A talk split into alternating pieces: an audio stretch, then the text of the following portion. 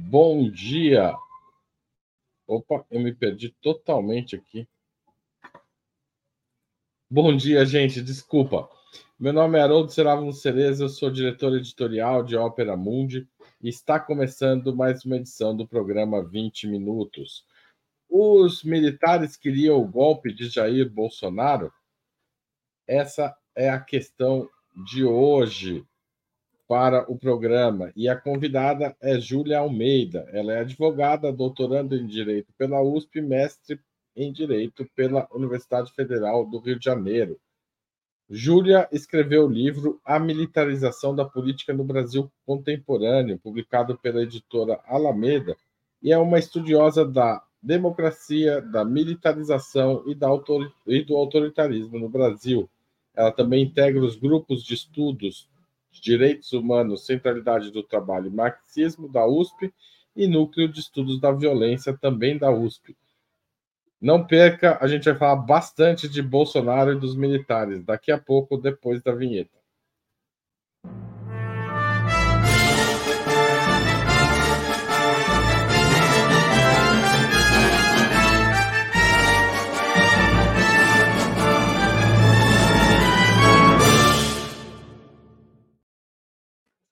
Bom dia, Júlia. É um prazer receber você agora aqui no 20 Minutos. Bom dia, é um prazer estar aqui. É sempre uma, um, um grande debate aqui com a Opera Mundi. Tá certo, vamos lá. Eu vou começar pela ordem do dia, e aliás, pela pergunta que está todo mundo ansioso para ter uma resposta. Bolson... Porque o Bolsonaro, né, e mais 13 pessoas, entre elas cinco generais, quatro estrelas, tinham depoimentos marcados para hoje na Polícia Federal no inquérito que apura as tentativas de golpe de Estado em 2022 e 2023. Qual a importância desse procedimento, destes depoimentos, do ponto de vista histórico e jurídico, Júlia? Eu acho que, do ponto de vista é, histórico e jurídico, né, a gente está vivendo um, um, fato inédito no Brasil. É, em especial, o depoimento de militares né, e uma ferição no processo de militares é algo que a gente não conseguiu conquistar após o processo de redemocratização, é, com o fim da ditadura empresarial militar, e que agora, né, pela primeira vez, a gente está conseguindo é, dar consequência e uma possível né, responsabilização de parte né, é, desses militares. E aí também o Bolsonaro, como um presidente é, de patente, né, ou seja, no sentido de que é um militar que tem essa origem militar, inclusive se for preso, vai ser preso é, em regime militar, né, na, na, nas prisões militares. É, é importante é, e, e, colocar né, esse peso histórico, que é uma resposta também é, institucional e desse processo que a gente vem construindo né, de, de, de, redem, de, de, auto, de redemocratização também do país, é, desde a saída do governo Bolsonaro. Né? Então, acho que a primeira parte aí é essa, né? é, é algo inédito e que tem um peso é, muito relevante para esse, esse processo que a gente debateu desde o dia 8 de janeiro, que é a necessidade de não ter anistia né, para os militares, né, e especialmente para o Bolsonaro. Ô, Júlia, mas você acha que há um processo de, de... parodiando um pouco do seu livro, a gente está vivendo um processo de desmilitarização da política depois que a gente a remilitarizou ou ainda é cedo para falar isso? Eu acho que com certeza, é, desde a eleição do Lula, mudou de patamar né, a, militarização. Ela ela não está num processo de aprofundamento, né? Ela estava no governo Bolsonaro num processo de aprofundamento. Então a gente tem um recuo, de certa forma, é, desse processo, mas também não temos ainda, infelizmente, uma desmilitarização total do Estado e da política. É, pelo contrário, né? A gente percebe que é, a tentativa de permanência desses setores na política brasileira e o fortalecimento por outras vias tem sido uma estratégia é, dos militares. Né? E aí eu acho que é muito importante para a gente pensar é, essa, essa temática, compreender mais do que a foto que a gente está vendo agora, né? do desenvolvimento das apurações, das investigações, né, da, da Tempus Veritatis, do, da, da, da, Polícia Federal, que é muito importante, como eu disse, é um fato histórico, é um fato inédito, mas compreender o contexto né, em que isso se deu, inclusive para compreender as movimentações dos militares é, e qual é a extensão do problema para a democracia brasileira dessa participação dos militares nos últimos anos. Né? Então, eu acho que esse, essa é uma recuperação que a gente vai precisar fazer, porque quando a gente está pensando no golpe, né, e, e, evidentemente que o 8 de janeiro ele é um marco e ele seria né, é, um, um processo de radicalização política, mas radicalização política de um setor que precisava se manter no, no poder, mas que já estava no poder.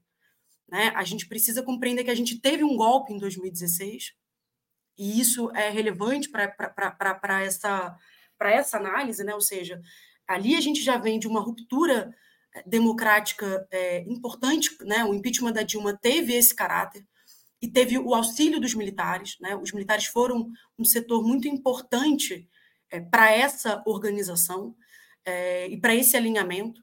2018, a retirada do Lula das eleições é a permanência, né, inclusive de um bloco histórico que se construiu no, nesse processo de 2016. Né? Então, a gente vai ver esse, esse, esse deslocamento novamente para manutenção, para a prisão do Lula e para manutenção dessa prisão. E a gente teve um aprofundamento desse processo né? e, e um aumento, e aí sim, um protagonismo diferenciado dos militares dentro de uma aliança que foi construída que estava para além dos militares, a partir do governo Bolsonaro, né, de forma mais contundente, protagonista e etc. De certa maneira, a gente pode dizer que a gente viveu um governo militar, não uma ditadura, mas um governo militar, no sentido de que o seu representante e boa, a maior parte dos seus ministérios eram comandados por militares e que uma estrutura militarizada se organizou no Estado brasileiro. E eu acho que isso é fundamental para a gente compreender até a pergunta, né, quando a gente vai discutir o golpe é, do 8 de janeiro. Os militares queriam golpe, os militares estavam num processo de golpe há alguns anos no Brasil, né? num processo de, de construção de uma, de uma lógica autoritária no Estado brasileiro. E aí a gente vai ter que debater por que, que isso perdeu alguma força, ao ponto, inclusive, de não se realizar, né? e quais foram os, os atores também que não estavam junto né, em 2023 e que estavam junto em 2016 e que estavam junto em 2018. E aí eu acho que esses paralelos vão ajudar um pouco a contextualizar essa posição é, dos militares nesses últimos acontecimentos, que foi o 8 de janeiro. Né? Ô, Júlia, é, se fala muito, por um lado, na ideia de partido militar. Né? É uma categoria usada por muitos analistas da, da vida política uhum. brasileira atual. E também tem gente que vai no caminho oposto de dizer que foram apenas os maus militares que deram o golpe, né? O velho discurso do os maus militares, que também a, a quem está na periferia ouve muito quando um jovem negro é assassinado, ou, né, ou, ou há um abuso de autoridade, invasão de casa sem mandato, etc. Como você avalia essas duas pontas? Dá para dizer que, que a corporação queria o golpe? Qual o tamanho da extensão disso? Tem gente que diz que é o contrário, que foi, foram os militares que impediram o golpe dos militares. Como é que você avalia esse jogo todo de discursivo sobre a atuação militar? Eu acho que esse jogo, né, é, sobre a atuação militar, ele precisa ser pensado exatamente pela história, né? Os militares, e aí enquanto instituição, eles nunca saíram completamente da política, né? nem depois da redemocratização. É, e eu estou dizendo isso porque não só né, o fato da gente ter tido um processo de transição democrática com o protagonismo dos militares, com a gestão do governo militar autoritário e de uma anistia né, para esses militares, é, e, e, esse é um elemento né, importante, mas não apenas isso. Né? Na Constituição de 88, por exemplo, foi feito um lobby muito pesado né, para que os militares continuassem com algumas prerrogativas e com alguns poderes dentro da República Brasileira. Se a gente consegue falar que a Constituição de 88, uma Constituição cidadã, democrática, né, assim compreendida é, historicamente, ela foi um marco importante para alguns direitos sociais, para algumas relações de avanços políticos e também, né, claro, evidentemente, para um processo de redemocratização do país, em relação ao poder dos militares, a gente tem mazelas muito significativas que a Constituição é, manteve, e manteve porque os militares ameaçaram. Foi feito sobre ameaça, e é importante dizer isso, a historiografia consegue fazer esse mapeamento é, de forma concreta. Né? O Leônidas Pires, que era o, o general da época construindo essa transição, né, ele teve um papel muito importante na manutenção do artigo 142, que o, que o, que o Bolsonaro tantas vezes invocou, né, que, que, que, dá aí essa garantia da lei e da ordem, né, que é a garantia da, da, das Forças Armadas na intervenção da ordem interna e, portanto, no controle político da ordem interna. E as GLOs foram utilizadas nesse sentido durante muitas, muitas vezes ao longo né, da nova República, tanto para manifestações, né, para reprimir greves, né, para reprimir, e aí sim, né, dentro do controle é, policial também, né, dar apoio aí a operações é, policiais, onde é, a, a, relação direta com a política se demonstrava de forma mais evidente. Né? E, todo, e todo o arcabouço e a manutenção né, da polícia militar como uma polícia militarizada que faz o controle ostensivo, é, que também foi uma decisão dessa, desse novo desenho constitucional, é, é, é, são dois elementos fundamentais para a gente pensar né, esses militares. E não só isso, né, os sistemas de inteligência permaneceram, até, até a criação da BIM, está tendo todo esse problema do aparelhamento que a gente está vendo hoje, é, você ainda tinha é, a, o, toda a herança militar com os sistemas de inteligência. E as Forças Armadas têm as suas inteligências próprias, têm os seus comandos de inteligência próprios, que se alinham junto com a BIM. E a gente viveu agora um aprofundamento também desse processo da ABIN. A competência da justiça militar foi uma disputa de alguns de algumas décadas, tiveram algumas reformas sobre a competência da justiça militar. E em 2017, quando o Temer assume, ele coloca que crimes contra a vida, durante as operações de garantia da lei e da ordem, os militares serão julgados pela justiça militar. Faz uma transferência de competência muito importante para a preservação dessa atuação política. E a atuação na ponta, nas periferias, nas favelas, é uma atuação política que tem como uma, que tem como, é, uma lógica o extermínio, mas que é fundamental para o controle social. Né? Tanto é assim que não é à toa que projetos autônomos de militares foram sendo surgidos também a partir dessa relação. As milícias é um exemplo, é um exemplo muito importante desse, desse processo, e a atuação de vários coronéis militares, né, tanto da polícia quanto das Forças Armadas, que começaram a se candidatar, que vão montar o que a gente vai chamar depois do Congresso da bancada da bala. Né? A estratégia do próprio Bolsonaro foi uma estratégia de manutenção né, é, de, também de setores militares dentro da política. Então, eu acho que essa é uma primeira questão fundamental. Né? Os militares eles nunca saíram completamente, eles mantiveram tanto estruturas importantes e uma falta ainda, mesmo nos melhores momentos, eu vou colocar assim, de controle civil. A criação do Ministério da Defesa, que foi feita é, no final do governo do Fernando Henrique Cardoso, é, ela vai ter um marco, porque antes você tinha né, os ministérios de cada exército, o Ministério do Exército, da, da Marinha, da Aeronáutica. E aí, o Brasil era um dos pouquíssimos países do mundo que não tinha o Ministério da Defesa a cargo de um civil comandando. Né? Cada força comandava o seu próprio ministério. Você cria o Ministério é, Civil, onde você vai ter finalmente, por exemplo, essa, essa construção de controle. Só que esse controle, né, ou seja, ele não é feito com outros vários instrumentos que foram até previstos, mas nunca implementados. Né? A educação militar é totalmente separada, né? eles, têm, eles mantiveram essa autonomia. E não é à toa também né, a estruturação aí do projeto das escolas cívicos militares, que inclusive permanece até hoje. Então, assim, é, a gente perdeu né, e, não, e não teve condições de fazer, de ter mecanismos de controle sobre esses militares. Então, a primeira coisa eu acho que é isso. Os militares, eles se mantiveram na política. E o Bolsonaro, ele é um projeto que fortaleceu as instituições militares nos últimos anos. E aí, quando eu quis dizer que a gente viveu um governo militar, isso significa dizer que é, os militares participaram desse governo, deram aval a esse governo. Né? Isso é muito importante dizer. Independente de existir maiores ou menores alinhamentos, e obviamente os militares não são um grupo homogêneo, como nenhum grupo é.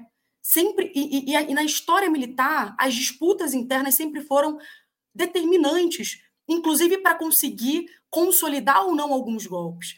Né? Você tem várias tentativas de golpes e de assunção direta dos militares até 64 na, na, na desde eu, de 30. Eu, vou te interromper agora, porque ah. uma das perguntas que eu ia te falar, é, fazer era justamente essa. Os militares participaram muito ativamente desse período, digamos, interregno democrático, mas com muitas aspas aí, entre o fim da Segunda Guerra e o golpe de 64. Né? São 19 anos é, com presidentes militares como Dutra, com candidatos à esquerda militares como Lotte e com a participação de diversos é, tenentistas na vida política, né? deputados, senadores, é, é, que tinham vinham da caserna. É, e foi um período de alta instabilidade. Uhum. A participação, eu vou tirar um pouco o golpe da nossa pergunta agora, mas pensar tá. nos deputados e senadores militares que a gente tem hoje, ou policiais que fazem um discurso militar, mesmo sendo policiais civis, é... esse a gente tem um paralelo recente que, que joga para essa época pré-64? Tem uma relação entre esses dois mundos? Eu acho que tem, porque é, a história das Forças Armadas no Brasil, né, ela vai estar muito relacionada, e a partir da República em especial, né, é, com a construção do Exército Nacional e com um, a garantia do monopólio é, das forças de segurança é, para as Forças Armadas. Né? Você tem uma, uma, uma, relação diferente no início da República, que são as polícias estaduais, né, que tinham autonomia em relação às Forças Armadas e que eram, na verdade, é, barreiras oligárquicas é, das, né, dos poderes locais, aí, dos governadores, etc., e que chegaram a ter poderio militar superior ao das Forças Armadas. Né? O projeto das Forças Armadas, como a gente entende hoje, ele vai vir sobretudo a partir de 30, né? onde o protagonismo, né, que vai ser o movimento, a Revolução de 30, que, que, que é feita com Getúlio, ela vem né, com o um movimento de tenentes, sargentos, inclusive é, muito forte, né, e vão ocupar papéis muito importantes desde o início do governo Vargas, é, onde você vai começar a construir um projeto de forma mais organizada né, dentro da, é, das instituições militares. E esse processo de unificação, de profissionalização, de centralização nas Forças Armadas, né, é, desse poderio militar, ele vai cada vez mais aumentar é, essa participação é, estratégica né, dos militares. E, evidentemente, que quando os militares eles intervêm na política, a política também intervém nos militares. E as Forças Armadas tiveram inúmeras tentativas de controlar a política nas suas dentro das suas forças, as divergências em especiais. Né? Você mesmo citou alguns exemplos de é, militares ligados à esquerda, o próprio Luiz Carlos Prestes, né? Era, era é alguém que a gente pode colocar aí dentro é, dessa construção. Então, também foi um projeto da esquerda ali naquele início fazer uma disputa sobre as forças armadas, porque a gente está falando, né, inclusive de, de, de, força, de capacidade de, de, de força, né, concreta, bruta para fazer essa disputa. Então, é, a forma de controle, e 64 também tem relação com isso, com a capacidade de controlar internamente a sua própria força. Né? E ter um projeto que aí é um projeto dos militares né, para essa construção de Brasil. Só que esse projeto de militares ele não está desconectado com os interesses né, de, de setores econômicos importantes no Brasil, pelo contrário, e mais do que outra coisa, é, ele não está desconectado, sobretudo, do que do, do, que é, de alguma forma, né? e eu acho que essa é a, a grande questão, o debate sobre é, o desenvolvimento do Brasil. Né? Os militares, e o Góes Monteiros, ele faz um documento já em 34 né, que, e 37, que é um pouco a teoria intervencionista que vai se dar até 64, que é a ideia de que no Brasil as oligarquias, os setores econômicos não seriam capazes de fazer a revolução burguesa, ou seja, de colocar o capitalismo né, no, último, no último lugar aqui. Ou seja, a gente tinha uma, uma sociedade ainda com traços é, que precisavam ser superados para ter a implementação completa da sociedade capitalista. Essa era a ideia. E que no Brasil a gente não tinha setores fortes e unidade nacional para fazer isso. Quem poderia fazer isso, segundo essa teoria? os militares. Os militares poderiam fazer essa unidade. Então, o intervencionismo militar ele tem relação com essa conexão é, política, ou seja, com, com serem chamados para ir resolver a questão política que tem a ver com as bases autoritárias do Brasil, um regime escravocrata, patriarcal, muito desigual, né, e sempre cumpriram, cumpriram esse papel de manutenção de um status quo desigual né, na República, os militares. É, e, sobretudo, se a gente for fazer esse paralelo, é um processo. Né? A gente não tem como compreender o tamanho do momento que a gente vive hoje se a gente não entender o processo que que levou a ele, e o, a, a gradual, é, o, o, processo também de ir minando é, consensos sobre é, a construção democrática, mesmo nos marcos de uma democracia puramente liberal. Né? Então, as intervenções tendo uma constância, né? você tem é, em, em 37 o golpe do Estado Novo, que, que, quase os militares assumiram diretamente o poder, não assumiram por falta de unidade no alto comando naquela época. 45 eles depõem o Getúlio, 54, né, tem, tem a crise com os militares que vai dar, inclusive, né, a, ao suicídio de Getúlio Vargas. É, 56 tem um contragolpe para que garantir a, que, que, que, que, que o Juscelino assuma. Então, estava uma disputa ali dos militares. 61 com o Goulart, os militares exigem o parlamentarismo para que, o, que, o, que o Goulart possa assumir depois da queda do Jânio. Então, assim, se você for ver, né, gradualmente, é, a fronteira foi sendo deslocada do que é, né, digamos assim, a construção clássica de uma democracia liberal. Eles foram infringindo essa fronteira até o momento em que tomaram conta completamente em 64, né, com um golpe, com apoio empresarial forte, com apoio da imprensa muito significativo, né, com apoio setor, dos setores da, das igrejas, com apoio externo, internacional. E isso é determinante para a realização e consolidação desse projeto. Eu acho que, de alguma forma, né, a gente tem, desde o processo desse início, é, da formação da bancada da bala de maneira mais organizada, do aprofundamento das intervenções nas periferias, é, a construção gradual de um projeto de exceção, vou colocar assim, de um projeto autoritário, mais autoritário ainda, para além da desigualdade, do autoritarismo da desigualdade social brasileira, um processo mais autoritário dentro da construção é, do Brasil. E em 2016, você teve uma unidade de um conjunto, de um bloco para fazer o golpe, que é parlamentar, mas envolve inclusive o STF, o judiciário brasileiro, né, envolve setores também religiosos e envolve né, as Forças Armadas.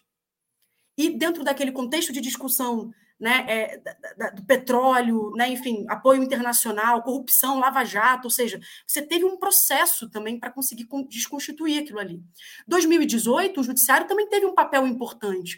O que, que eu acho que acontece quando se efetiva a construção de um governo militar não ditatorial? Né, e aí eu vou qualificar assim.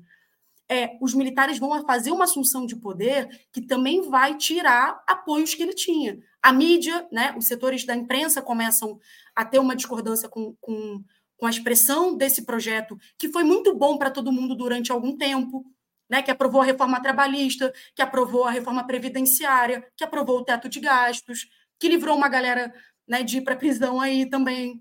Então, ele, ele foi muito útil dentro de uma unidade é, pra, du, durante esse tempo. Agora, no momento em que os militares começam a avançar dentro dessa institucionalidade, aí o, tem o deslocamento do STF, né, e que vai ser um setor importante também das razões de por que, que é, é esse processo não, não, não acabou. Né? Não, não, não, se, se tivesse mantido aquela unidade de 2016 e 2018, a gente estaria em outro lugar. E 2018, vamos lembrar também, no primeiro turno não era, né? Não tinha unidade completa em relação ao Bolsonaro. Entende? Tinha uma disputa dentro desse campo que deu o golpe de 2016. É que Bolsonaro claro. foi a alternativa possível. Agora, no momento que tem o governo militar, que eles começam a ir para cima do STF. É porque os militares são chamados para o golpe da Dilma desde. Em, em dois, me parece, e daí você me corrige se eu estiver errado, para dois processos. Né? Um é garantir massa na rua nos protestos. Né? Eles levam. Ó, os protestos são marcados muitas vezes em datas que os militares comemoram como é, como 31 de março, como o próprio 15 de março. Assim, se você pega as datas, que era a data da posse durante a ditadura, 31 a data do golpe, 7 de setembro, que historicamente é uma data que os militares se apropriam, tre é, inclusive 13 de dezembro, teve, teve um 13 de dezembro, que é o dia do AI-5, que teve manifestação, e isso ajudava a levar a uhum. chamada família militar para a rua, para baixo, né? E garantir a participação de, dos militares no golpe pela massa. E, tem, e tinha a pressão de cima que o Heleno exercia pelo Twitter, né? Cobrando a, a, a prisão do Lula, é, ameaçando o STF, etc. Essa junção parece que é mantida até o dia 8 de janeiro, né? Com uma manipulação dupla por cima e por baixo. O que acontece no dia 8 de janeiro é que a parte de cima parece não estar tá tão coesionada quanto a de baixo.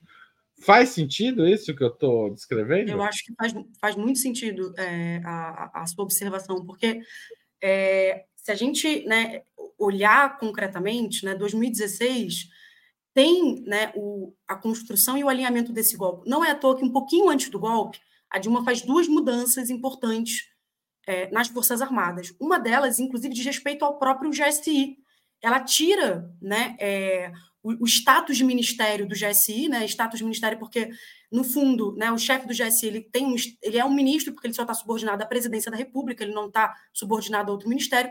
Ele tira isso e coloca, salvo engano, agora eu não lembro se é na Secretaria de Governo ou na Casa Civil, embaixo de um dos dois, é, pra, exatamente para ter esse controle, porque historicamente o GSI, desde quando ele foi criado, ele sempre é ocupado por um militar, e a gente está falando da inteligência, a gente está falando da proteção e da inteligência, inclusive do Planalto, da presidência da República. Então, esse deslocamento é, já era uma reação da Dilma a essa movimentação e uma tentativa né, de, de, de, controle dessa construção. E a segunda coisa é a mudança é, da, da, da, da, forma de, de fala, promoção militar, né, que, que tirou dos comandantes de cada força e deixou no Ministério da Defesa. É, imediatamente, assim, na primeira semana pós-golpe, né, as primeiras, é, esses dois decretos são desfeitos. Nas primeiras semanas pós-golpe. E é logo depois do, do, golpe também que você vai ter a assunção novamente de um militar no Ministério da Defesa, né, que é o Joaquim é, Silva, agora esqueci exatamente é, todo o sobrenome dele. Então, assim, você tem aí um processo que ele é claro desse alinhamento militar. E também é claro, e para entender esse jogo dos militares, que a Dilma não tinha um setor militar de confiança, como o Lula não teve, desde que ele foi eleito agora em 2023.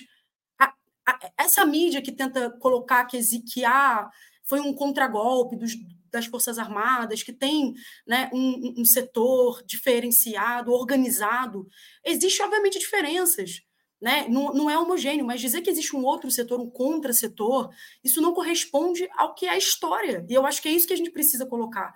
E ninguém consegue citar um militar importante que o Lula vai lá e, e peça conselho.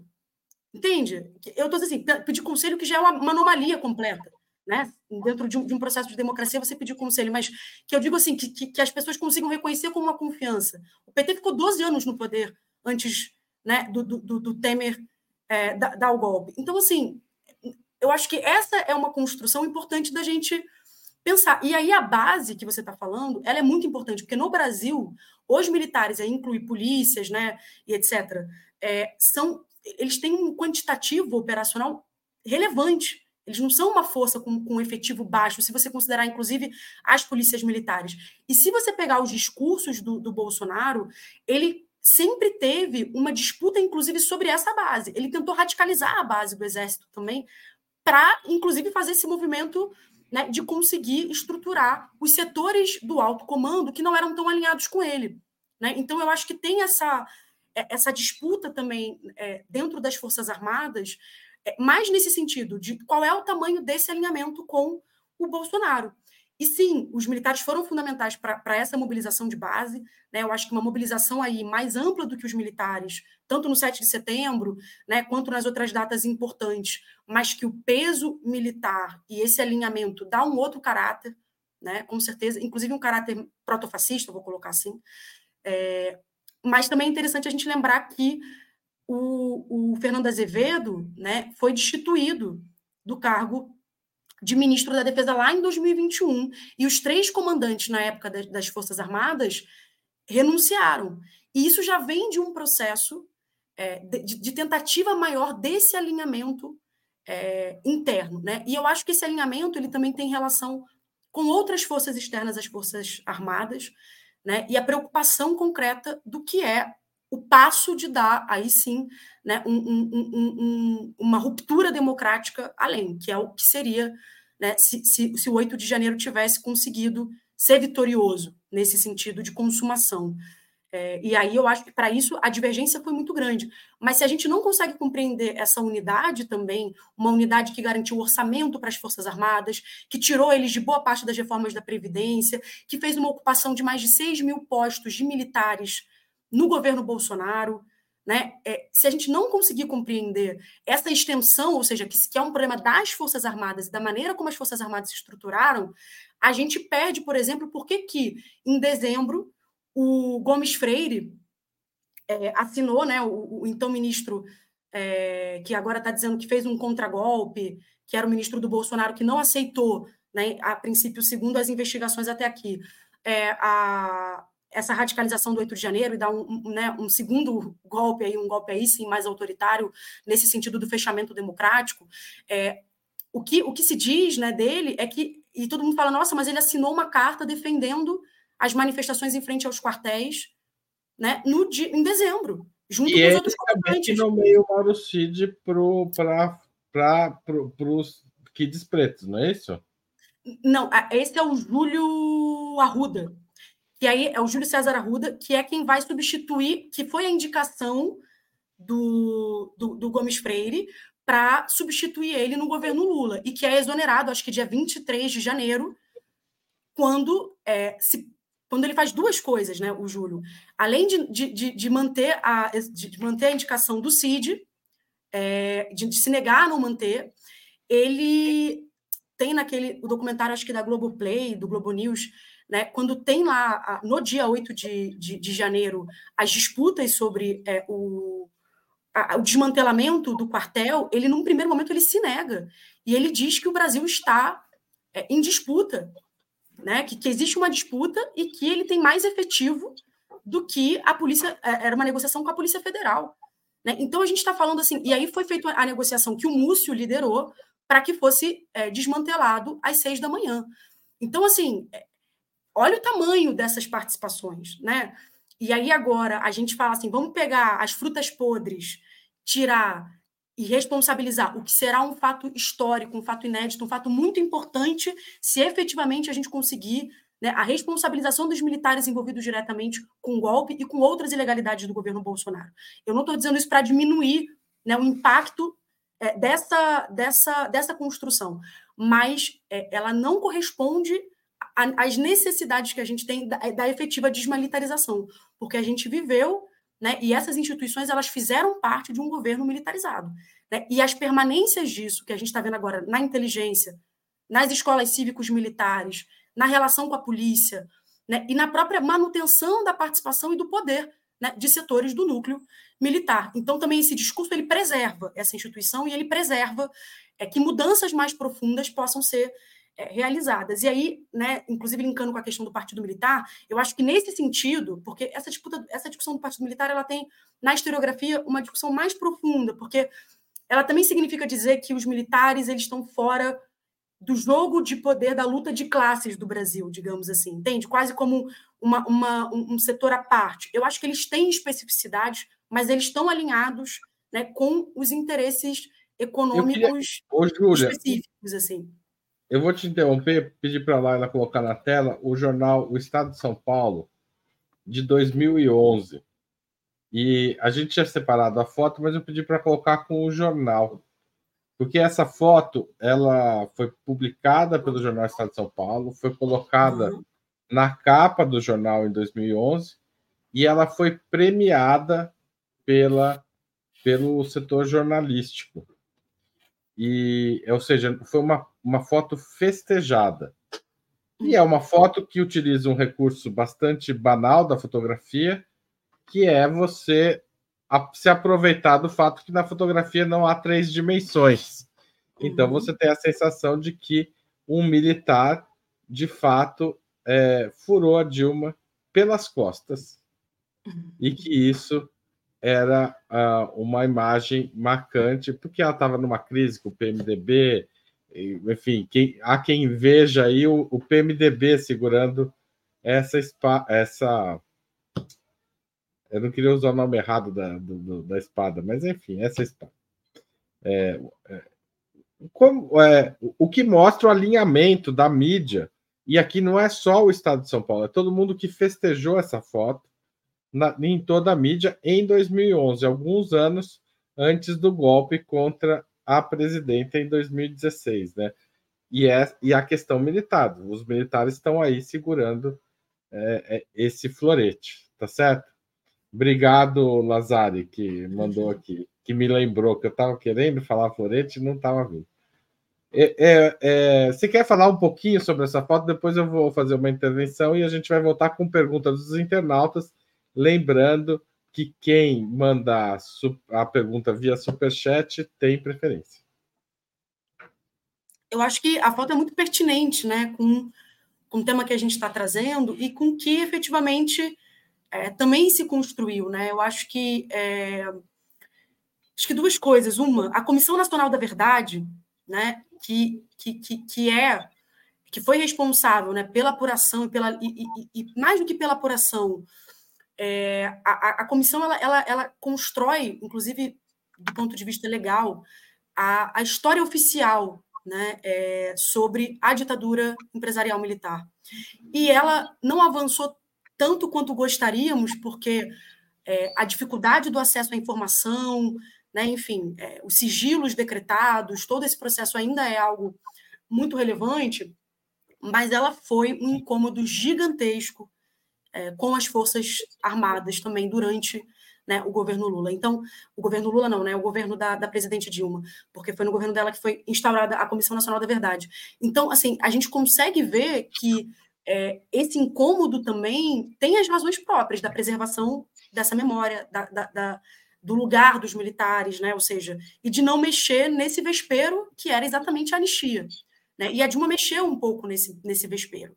É, não foi isso, ninguém ia ser preso como decorrência do relatório da Comissão Nacional da Verdade, mas ele é, é sem sombra de dúvida, um, uma atenção particular também da questão militar do próprio é, governo Lula. E é isso que a gente tinha falado antes, né? O alinhamento do Michel Temer é, com os militares, né, a, o, que, o que representou o governo do Temer, que fez inclusive a intervenção federal militar na segurança pública do Rio em 2018, né, com o general Braga Neto, né, ex-vice de Bolsonaro na chapa de 2022, ex-ministro da Casa Civil e da Casa né, e, e, ministro da Defesa do governo Bolsonaro, né, que foi uma figura chave, que é uma figura chave dentro dessa construção desse governo é, desse governo militarizado. Né? Então, assim, a gente tem aí é, um, uma relação desse envolvimento dos militares que, que, que, me parece que ganhou uma outra conotação né, é, depois da assunção de Bolsonaro, mas que vinha sendo construído pelos militares fazia algum tempo é, e que teve condições né, gerais aí para se, é, se construir também relacionadas às dinâmicas internas e externas do Brasil. E aí eu queria fazer um link, talvez, aqui com, com a extrema-direita também. Né? Porque é, se a gente também pensa uma diferença que tem é, de 2023 em relação a, a, 2016, eu vou colocar 2016 e 2018, é aonde o que aconteceu com a extrema-direita no mundo. Porque né, a gente costuma dizer que as bases para uma, uma, uma rearticulação internacional da extrema-direita têm relação aí né, com a crise econômica de 2008, né, e um, um, processo longo de piora da qualidade de vida de boa parte aí do, do, do mundo ocidental, com a precarização do trabalho, né, aumento da desigualdade social, enfim, né, um, e, e, ao mesmo tempo né, uma, uma falta de alternativa de projetos mais profundos de esquerda, onde também a extrema-direita vai é, capitalizar aí é, a indignação com essas condições. Não só né? A gente teve também muitas resistências, se a gente pensar a Primavera Árabe, o Ocupe, né? o que foram na, na, no, na América Latina, o movimento de mulher. Enfim, a gente tem aí um processo muito longo também de resistências que se abriram depois dessa crise, mas que era uma crise que, que ela tem uma base material econômica né, também. É, com isso, tem um processo de rearticulação da extrema-direita. 2016, a gente está pensando no Trump, eleito aí, né? Que foi eleito aí em 2016. Só que o Trump, depois de quatro anos, e a sociedade americana, depois de quatro anos, é outra coisa. E as disputas no mundo com a extrema-direita viraram outra coisa também.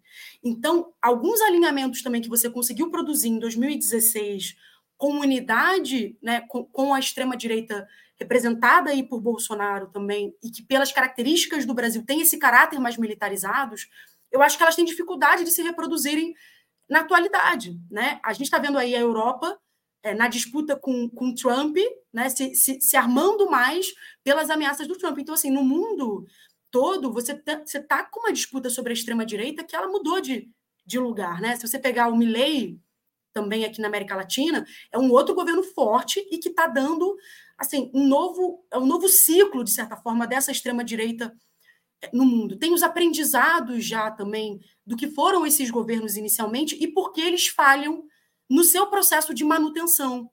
Né? Eles conseguem se eleger num primeiro momento, mas a dificuldade de manutenção dessa eleição, inclusive, na minha opinião, tem a ver também com a questão distributiva, né? porque é, se você pegar a própria adesão do Bolsonaro nas classes pobres, que, é, que sempre foi o setor mais difícil para ele, né? mas se você pegar os números de 2018 e 2022, a queda dele é muito grande, porque a vida das pessoas piorou. Né? Porque a agenda da extrema-direita é uma agenda de concentração de renda. Então, para você se eleger diante de uma crise, de um governo progressista, e que está numa crise econômica que as pessoas viram a sua vida pior, é uma coisa. Agora, depois de quatro anos, você piorando a vida das pessoas, você se reeleger, você conseguir construir maioria social, é mais difícil. O Trump teve dificuldade nos Estados Unidos. O, o Bolsonaro teve dificuldade né, no Brasil. Então, também eu acho que essa condição é, internacional do novo momento da extrema-direita, a ameaça da eleição do Trump hoje, né, e o receio desses alinhamentos também enfraqueceu né, é, de alguma forma, o, a possibilidade de avanço desse governo militar no Brasil, porque os Estados Unidos com Biden, né, e que é um governo também autoritário, basta aí a gente autoritário no sentido né, do que é a política externa dos Estados Unidos, basta ver né, o voto é, de veto no Conselho de Segurança da ONU em relação ao cessar-fogo em Gaza, né? Então, permanece com a lógica dos Estados Unidos, mas dentro de. E, e, e Netanyahu, né, que é um governo de extrema-direita também, então isso não explica todas as movimentações. No entanto, é importante a gente saber que teve essa disputa sobre o governo dos Estados Unidos. E, a princípio, o que a gente tem até agora, com as informações que a gente consegue atribuir, né, é que, e pela lógica também da geopolítica, é que esse, essa adesão não veio. Né? Então, eu acho que isso também vai ser um elemento importante do tamanho dessa unidade. Né? Existem disputas também aí entre os setores da burguesia internacional e que se refletem é, no Brasil. E aí eu acho que aquele alinhamento que a gente viu em 2016, ele, ele, ele foi se enfraquecendo esse bloco, tanto né, as rupturas que a gente viu com o próprio Bolsonaro ao longo é, do seu governo, se você pegar o Moro né, e outras figuras importantes da extrema-direita que se elegeram dentro daquela grande unidade que foi feita, você já vai ver um processo de fragmentação e um processo de disputa, tanto da extrema-direita quanto da direita tradicional aí, eu acho, né, em relação ao próprio governo Bolsonaro.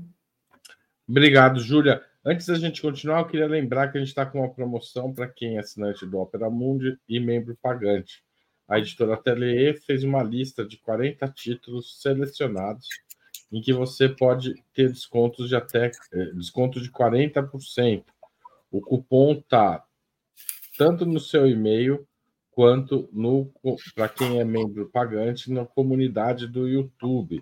Inclusive tem um livro que tem um artigo meu que é o Bibliodiversidade, que é esse lá embaixo com a capa branca tem um artigo meu sobre preço do livro e tal. Bom, é, gente, é, vamos seguir adiante aqui.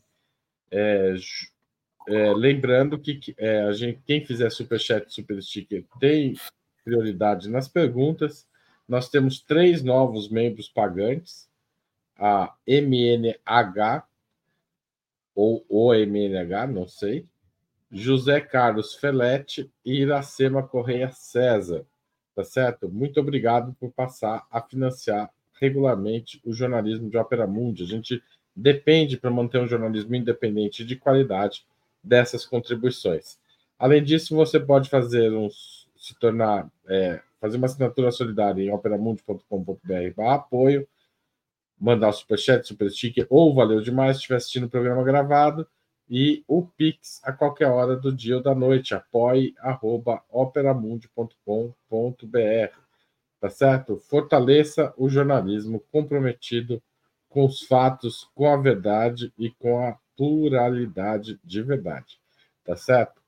É, Júlia, tem três perguntas aqui de espectadores que eu acho que eu queria colocar para você.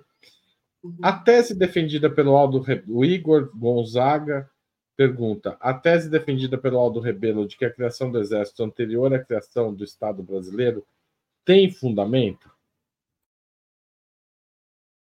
É uma por vez, tá? É... é melhor. Eu acho que é melhor, né? É que eu acho que qual é, é depende de qual é o, do que você está compreendendo aí, eu acho que como o Estado brasileiro.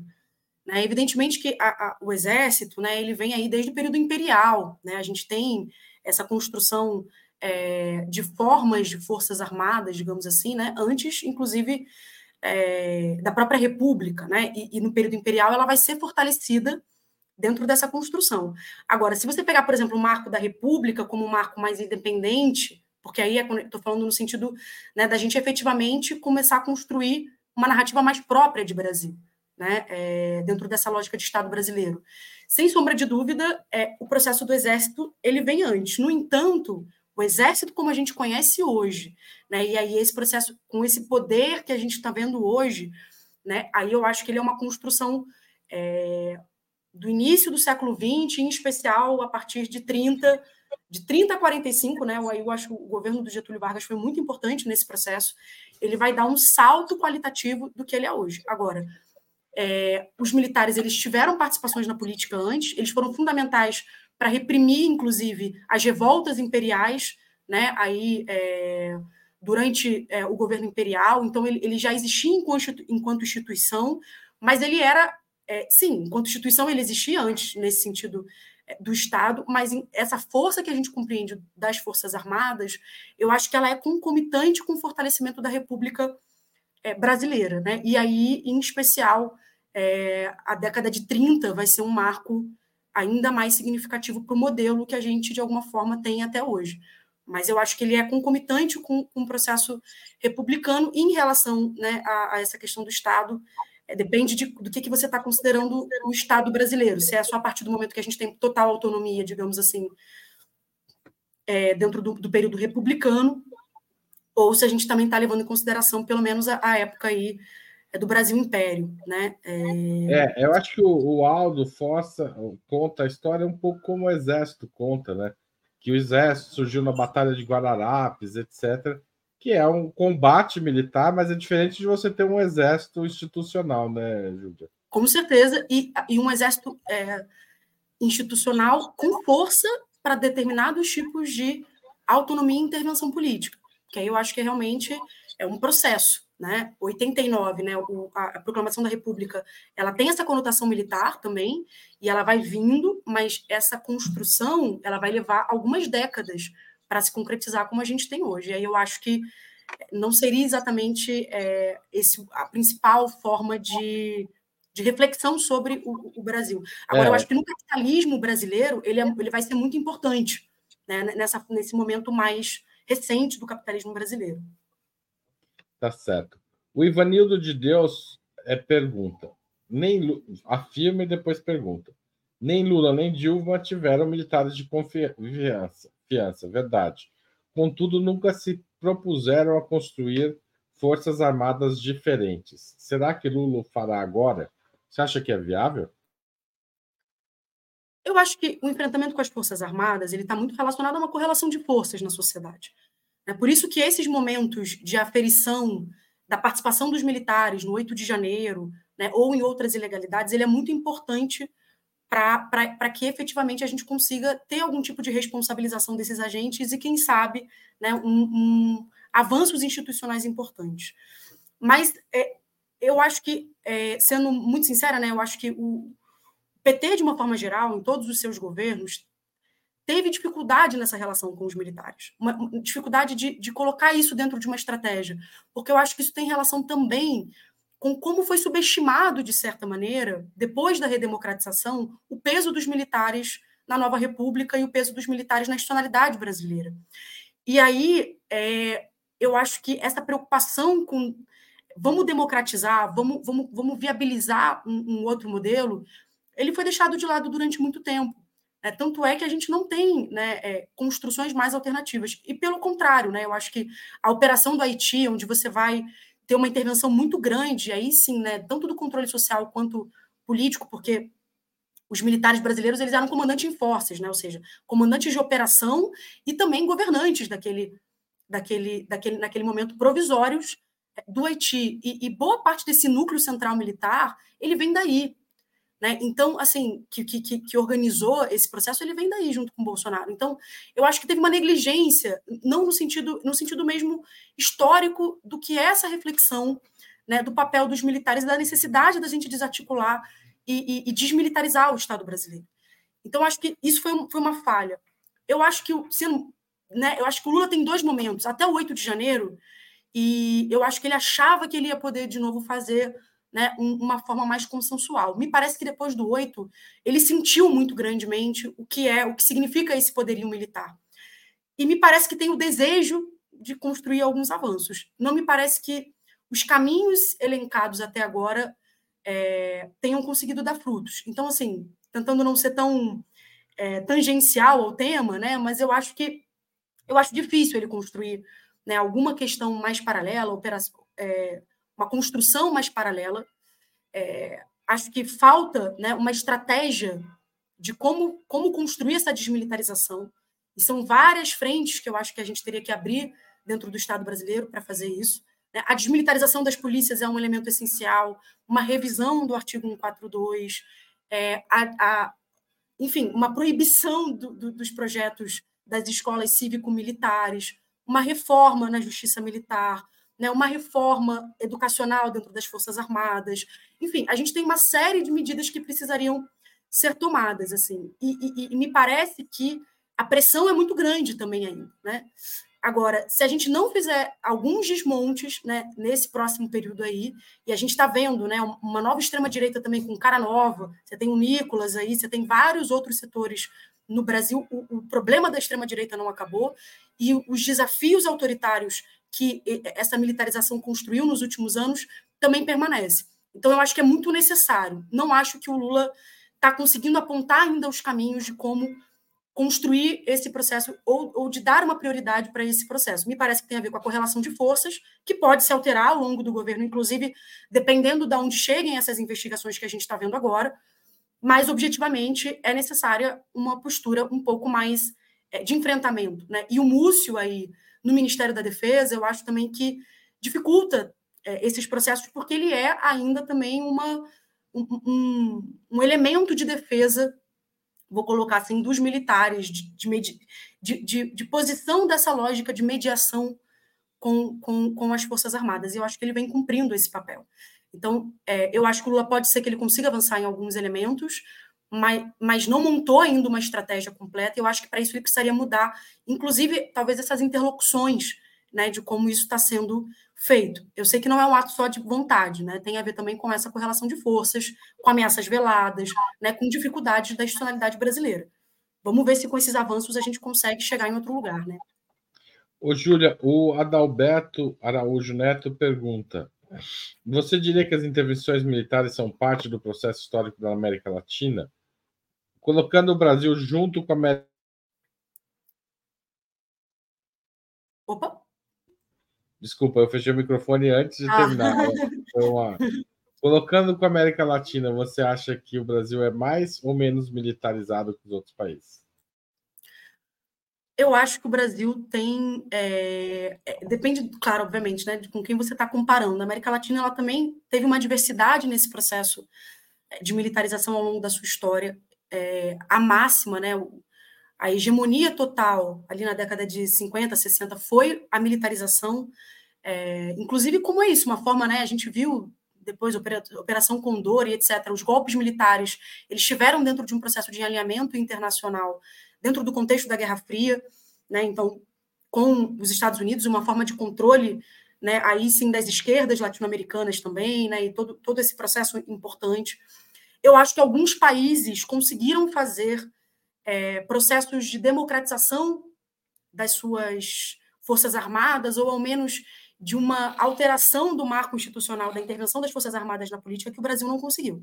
Se você pegar Argentina e Chile, por exemplo, né, que foram duas grandes ditaduras também, é, os processos foram muito diferentes. Isso também impacta como a gente vê, por exemplo, a extrema-direita é, na, na Argentina, que tem o apoio né, dos militares, em especial dos militares né, mais antigos, que está envolvida dentro de um projeto de recuperação de alguns poderes que foram perdidos, né, inclusive o decreto que vai fazer uma repressão, né, proibir direito de manifestação, logo que, que, que o Milei é eleito para poder implementar né, as suas reformas, algumas tentativas de intervenção das Forças Armadas no combate ao narcotráfico, né, então voltar a ter uma, uma, política mais da ordem interna e etc. Então, assim, eles vão ser sempre as Forças Armadas, quando você está pensando esse processo, um ator importante, mas o protagonismo e a forma e a radicalização de militarização não necessariamente. Então, por exemplo, na Argentina, que a gente teve esse processo de memória, verdade e justiça um pouco mais avançado do que no Brasil, é, o caráter militarizado da extrema-direita ele, é, ele, ele, ele, ele não é central. Né? É, então, isso muda. É, muda como vai, você vai fazer essa dinâmica.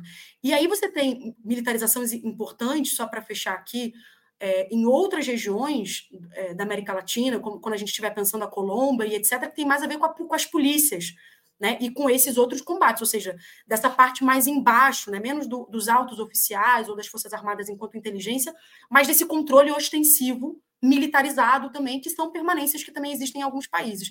O Brasil tem os dois.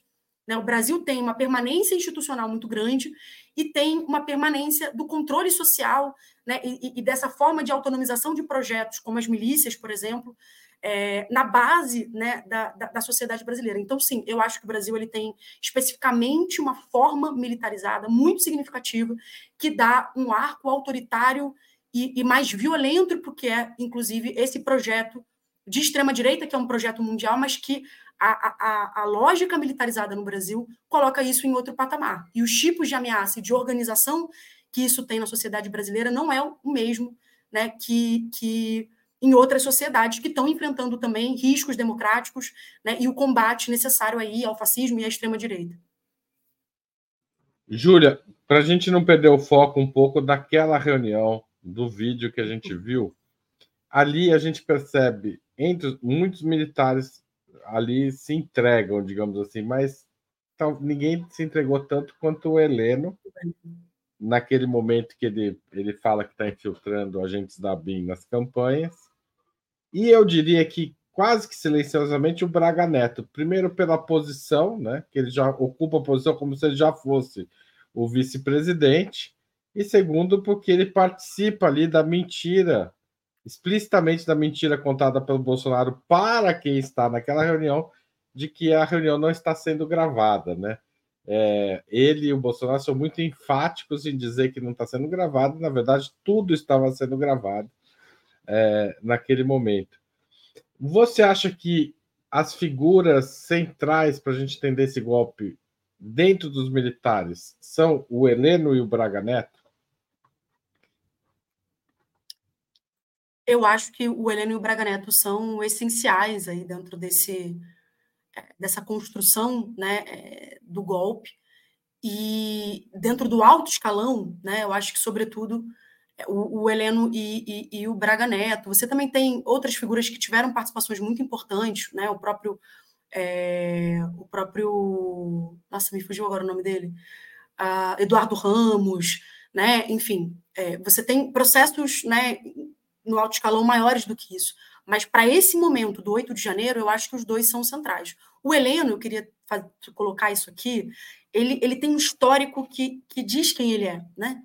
O Heleno ele é do grupo radical né, da ditadura militar. É, ele era do gabinete do Silvio Frota, que foi é, comandante do Exército lá em 77, é, e que era contra a abertura, né, o setor aí da abertura é, militar. E que tem, desde essa época, né, o Silvio Frota ele tem um livro que é Ideais Traídos, onde ele já, onde ele dizia, né, que esse processo de abertura é, militar ele era a traição, né, dos ideais revolucionários de 64 do golpe militar é, e que é, ele era absolutamente contra, ele era da linha dura, né, e ele ia dar um golpe, né, um, um golpe interno. Olha como a gente está falando. Por isso que eu estou dizendo que a história das Forças Armadas é essa história né, de disputas internas. Ele ia dar um golpe e, o, na época, o, o Geisel antecipa esse movimento e destitui ele, dá um, um, um contragolpe, né? Vamos falar assim, um golpe defensivo, né? Como é chamado, para que não tenha essa assunção da, dessa questão. No mesmo dia que ele é exonerado, né? Ministro de, da Guerra, o, o Heleno era adido dentro, era o primeiro lá assessor especial dele, e ele é exonerado no mesmo dia, né, o general Augusto Heleno. E essa, e essa turma é a turma que vai ter da linha dura e que eu acho que nesse sentido é a turma vitoriosa com o Bolsonaro, e o Bolsonaro também era da linha dura, né? Então, assim, eu acho que é muito importante fazer essa conexão, porque é um grupo de derrotados que conseguiu se tornar vitorioso é, dentro do que é a especificidade desse tempo presente. Eu, eu sinto, às vezes, que a gente fica buscando paradigma de 64 um golpe é aquilo, um governo militar só pode ser governo militar se ele for ditatorial ou se ele tiver aquelas construções. Né? Evidentemente, o governo militar ele, ele tem alianças com civis, né? ele vai ter, enfim, uma série de coisas, mas a gente eu acho fica com esse modelo. Então, é importante dizer que para esse grupo que foi derrotado lá atrás e que manteve essas ideias e que desde lá já dizia do marxismo cultural, que é agora é o debate dessa turma, né, que ah, os, os comunistas, os subversivos agora estão infiltrados nas universidades, nas escolas, né, na cultura, e a gente tem que fazer esse combate, o alinhamento com os Estados Unidos, é, o alinhamento com o neoliberalismo, tudo isso vem dessa linha dura e que foram formas de manutenção desse processo.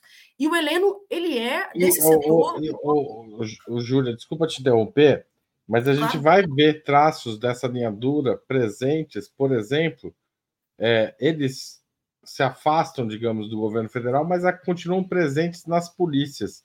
E se a gente pegar parte da linha dura vai comandar a polícia de São Paulo nos anos 90, que é o período de maior morticínio é, da, é, da polícia, é, quando a polícia comete maior número de assassinatos nas periferias é, nos anos 90. Você tem o crescimento da taxa de homicídios provocada por policiais sob o comando de gente ligada a esse grupo militar que você está falando. Pois é, o aparato militar do final da ditadura, ele foi colocado para o controle da periferia. Por isso que, assim, ele, ele não foi desmontado completamente, boa parte dele foi utilizado né, para fazer esse extermínio esse juventude, e, e, e, esse genocídio particular aí da, da população negra no Brasil. Né? E ele serve à manutenção desse status quo. E, e, por isso que é importante a gente compreender isso como permanências e, e compreender que os momentos são diferentes. E as formas de construção do poder, se a gente pegar a própria extrema-direita, pode ser que se avance para um golpe clássico, enfim, não dá para saber. Porque, inclusive porque os elementos que compõem né, as disputas políticas são múltiplos, que vão da economia aos atores institucionais né, e de outros agrupamentos para um processo de alinhamento. Então, eu acho que o, o, o, mas, o mas o Augusto Heleno ele, ele é importante porque ele, eu acho que ele dá esse, esse sentido do tamanho eh, desse, desse retrocesso histórico e desse, desse revanche, desse revanchismo, de certa forma. O Braga Neto, ele é um, a nova, né? Eu acho que ele é, ele é, ele é representante do, do novo processo intervencionista dos militares.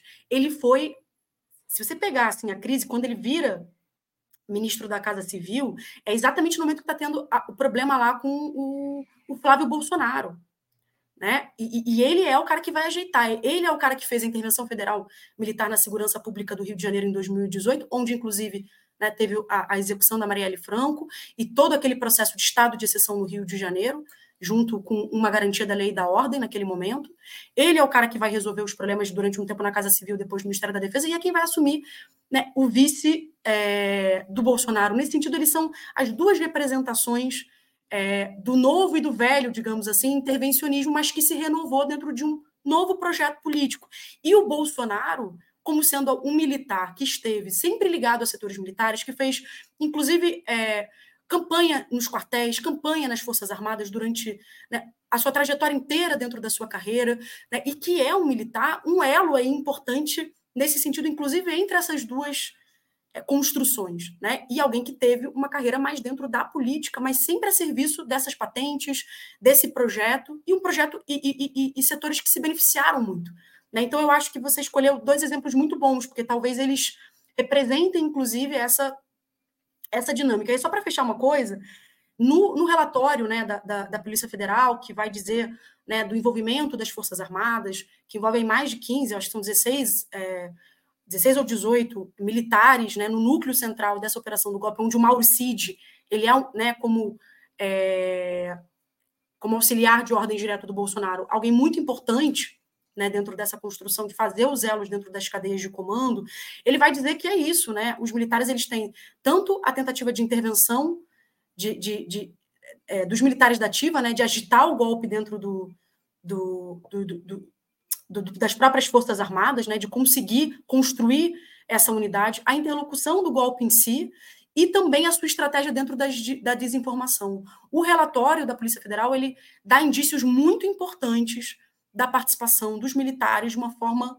é, estruturante. Assim, eles eram protagonistas do processo do golpe. Então, assim, isso é muito importante de dizer.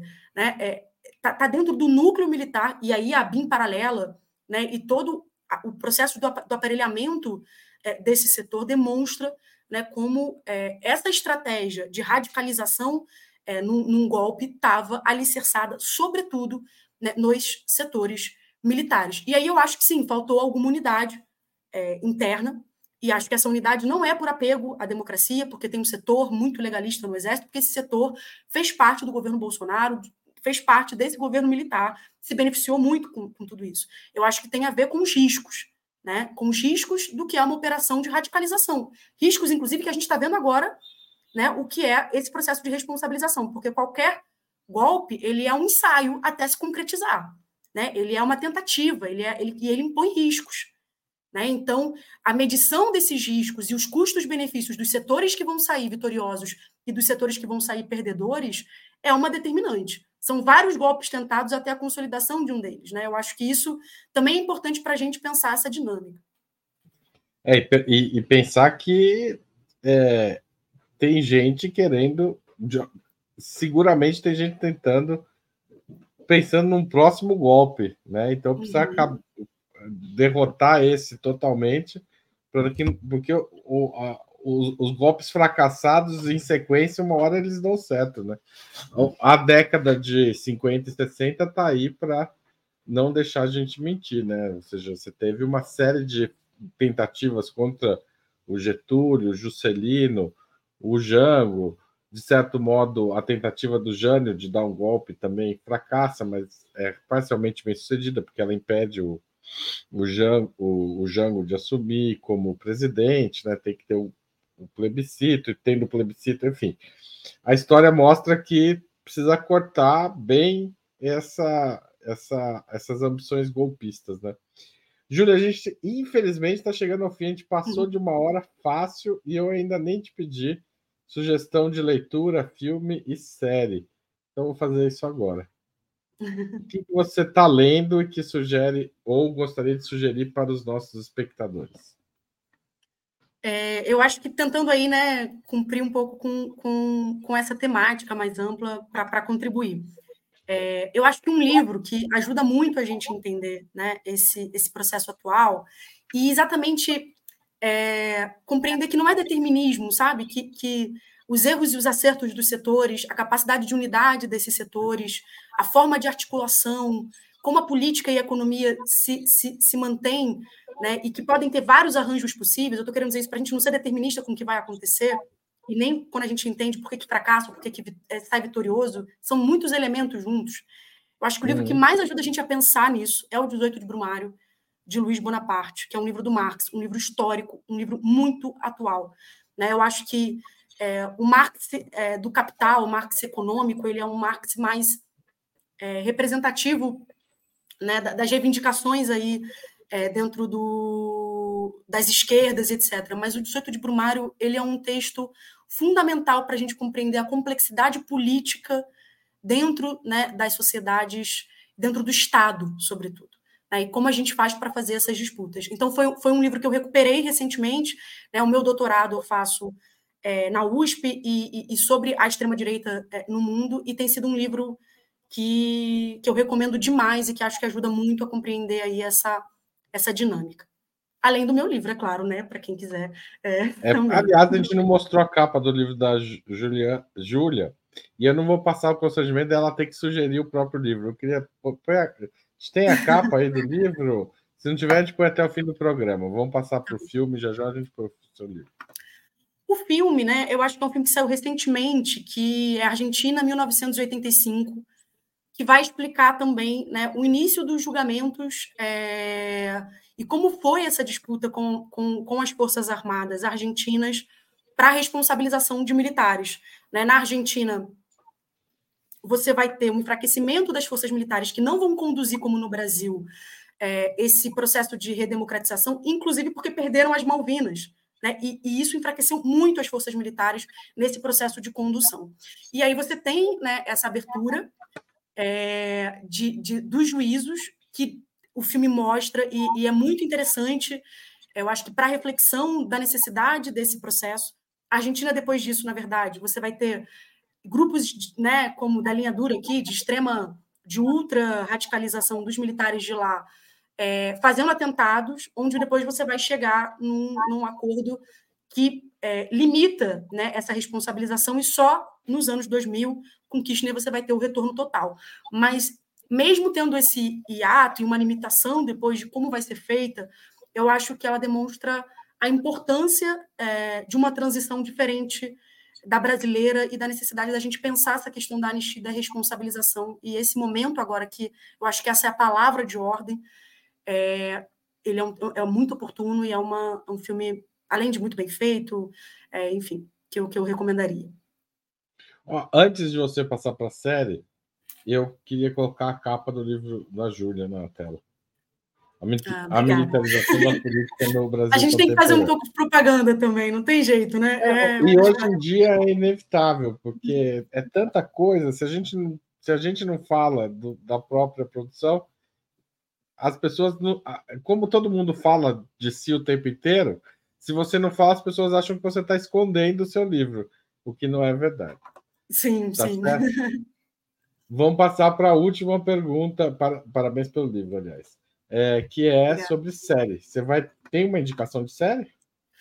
Sim, que é Os Outros, né? Uma série recente aí brasileira é, que ela vai falar de um condomínio é, na Barra de Atijuca que vai começar a ser estruturado, né? E, e ocupado pela milícia.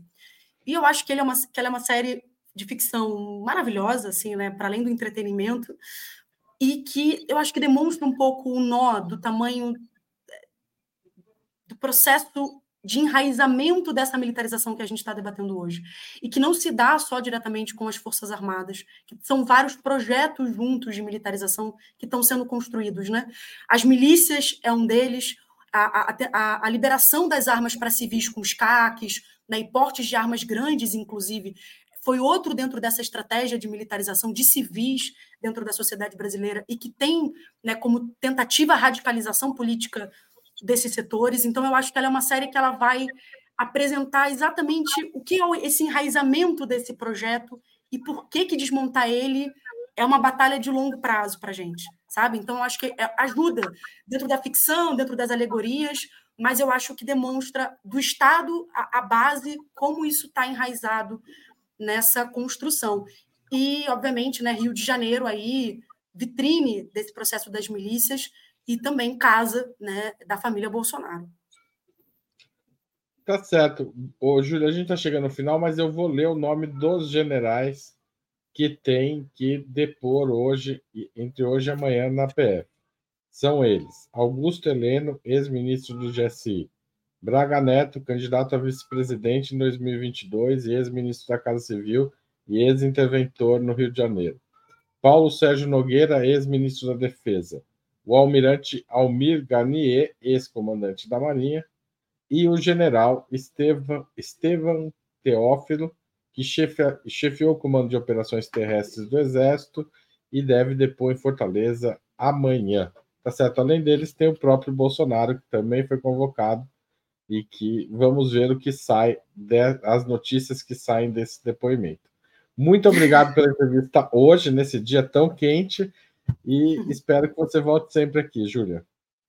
Obrigada a vocês, foi um prazer estar aqui. É, vamos de, esperar esses desdobramentos, todo mundo ansioso, tem o ato do Bolsonaro também, nesse final de semana, né? Vamos ver se ele vai estar aí é, em condições de, de, de, realizar, né? Eu acho que tem muita coisa para acontecer. É um prazer estar aqui, muito obrigada aí pelo tempo. É... E é isso, gente. É isso, gente. Se vocês gostaram, compartilhem, espalhem, volte sempre e até amanhã, que a gente vai falar sobre Israel e o racismo na ação em Gaza. Como é que o racismo explica a ação em Gaza com o Leonardo Sacramento. Obrigado e até mais. Valeu, tchau, pessoal. Tchau, Júlia. Tchau, gente. Boa tarde. Obrigado, Laila, nos bastidores.